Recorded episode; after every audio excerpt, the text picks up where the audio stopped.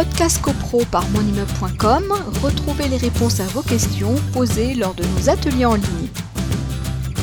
Peut-on reporter la réception des parties communes après l'AG Ah bah non. Non.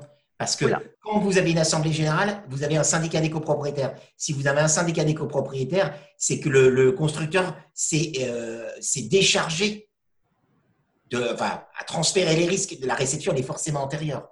Forcément antérieure. Je comprends l'intérêt, parce que c'est une curiosité. Les gens disent, mais quand même, on, est, on devrait, euh, dans l'absolu, être parti à la réception des parties communes. J'entends bien.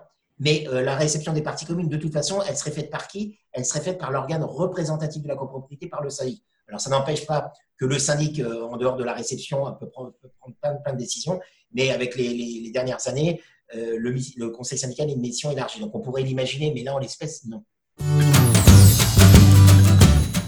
Podcast CoPro par monimmeuble.com, retrouvez les réponses à vos questions posées lors de nos ateliers en ligne.